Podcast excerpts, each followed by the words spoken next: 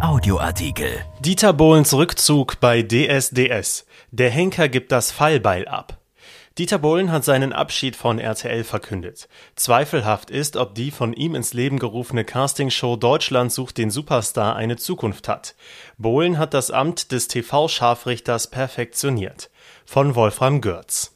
Abreißkalender werden in der Regel mit gehaltvollen Sätzen von Johann Wolfgang von Goethe, Rainer Maria Rilke, Hedwig Kurz Mahler oder Sepp Herberger bestückt. Jetzt hat sich auch Dieter Bohlen als Sentenzenschmied empfohlen. In der jüngsten Sendung von Deutschland sucht den Superstar, kurz DSDS, sagte der sogenannte Pop-Titan um 21.43 Uhr zu einer Kandidatin, der es erstens an Stimme und zweitens leider auch an Selbstvertrauen mangelte, nur wer gegen den Strom schwimmt, bekommt Muskeln. Der Satz ist zwar eine Binsenweisheit, man kennt ihn so oder so ähnlich aus verschiedenen Lebenslagen, aus Fachmagazinen für orthopädische Rehabilitation oder aus Werbebroschüren für Muckibuden. Doch wenn ein Bohlen, die Instanz in Sachen Durchsetzungskraft, ihn sagt, wirkt er perfekt geeignet fürs Buch der Weisheiten. Es wird in Zukunft häufiger vorkommen, dass man Bohlen nur noch gedruckt begegnet, in einer, wie es bei Abreißkalendern üblich ist, begrenzten Haltbarkeit. Bei RTL hat er nämlich den Hut genommen, und zwar grundsätzlich und angeblich endgültig, nicht nur für DSDS, sondern auch für das Supertalent. Die aktuellen Staffeln sollen die letzten sein. Wie man hört, soll der Sender, der sparen muss, Bohlens Gage so zusammengestrichen haben, dass der Mann aus Gründen der Selbstachtung gar nicht anders konnte. Mag sein, dass RTL das provozieren wollte, weil die Klagen über Bohlen längst bedrohliche Ausmaße angenommen haben.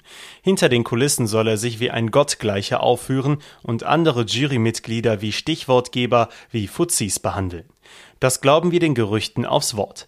Andererseits geben sich die meisten Juroren an seiner Seite keine Mühe, die Sachkunde, die man für ein solches Amt möglicherweise benötigt, auch öffentlich zu beglaubigen. Das unentwegte Gerede dieser Pseudo-Experten, jemandem fehle das Gefühl, wo er einfach nur eine flache Stimme ohne Resonanz, ohne Stütze, ohne Intonationskompetenz hat, ist jedenfalls mehr und mehr unerträglich geworden. Ohne Bohlen ist DSDS irgendwie nicht vorstellbar. Er hat das Prinzip des Richters und Henkers perfektioniert, der ausgewählte Delinquenten persönlich vom Schafott holt und unter seinen Schutz stellt. Seine Urteile lassen es jedenfalls an Eindeutigkeit nicht mangeln, manchmal sind es Sekunden der Grausamkeit, in denen er junge Lebensentwürfe versenkt. Bohlen zu einer aufstrebenden Sängerin zum Beispiel Was machst du beruflich? Hairstylistin? Besser für dich. Singen kannst du nämlich nicht. Die Drastik, mit der Bohlen gegen einen Menschen und dessen Stimme votiert, hat oft etwas Erniedrigendes, Verachtendes, aber er selbst würde den Vorwurf, er skalpiere Talente ohne Narkose, weit von sich weisen. Er sagt, diese jungen Leute hier wollen hoch hinaus, da müssen sie auch herbe Kritik aushalten, und manchmal sind sie mit ihrem Wunschdenken tatsächlich nicht klar bei Verstand, dann muss einer das Fallbeil holen, Bohlens Job. Für die wenigen wahren Begabten, die er selbst fast anhimmelt, ist er hingegen der Promoter, der liebevolle Tippgeber, der Übervater. An Talente kann er mit unerhörter Hingabe glauben. Er vermarktet sie höchstpersönlich und gibt ihnen dann auch entscheidende Ratschläge. Zieh dir mal etwas anderes an, Schnuckelhase, dieses Rückchen ist sowas von daneben. Oder er ruft ohne Umschweife, bei welcher Puffmutter hast du dir das denn ausgeliehen? Schnuckelhase, das ist ein Lieblingswort aus Dieter Bohlens Lebenszoo, und wenn er dabei lacht, ist es, als bewundere er sich selbst für die sexistische Dreistigkeit seiner Wortwahl und die Tatsache, dass keiner sonst sich einen solchen Jargon im Fernsehen herausnimmt. Und in diesem Augenblick paradiert er in seinem Mund ein ganzes Bataillon von Zähnen, die blecken Frohsinn, Aggressivität und Lebenslust in die Welt. Sie wirken wie der kühler Grill eines Amischlittens, nun hat sich Bohlen sozusagen selbst beim Straßenverkehrsamt abgemeldet. Freilich ist Bohlen mittlerweile 67 Jahre alt und kurft auch privat, vor allem auf nahen Landstraßen.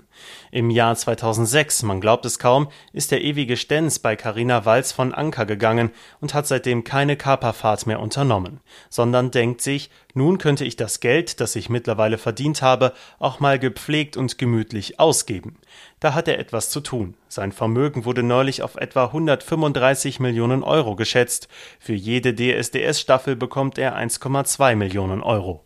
Bohlen im Ruhestand kann man nicht recht glauben. Wer ihn am vergangenen Samstag im Fernsehen sah, der sah einen Mann, Carina Hinwalzer, der das Image eines Mannes auf heißen Bohlen pflegt. So wird es wohl bleiben.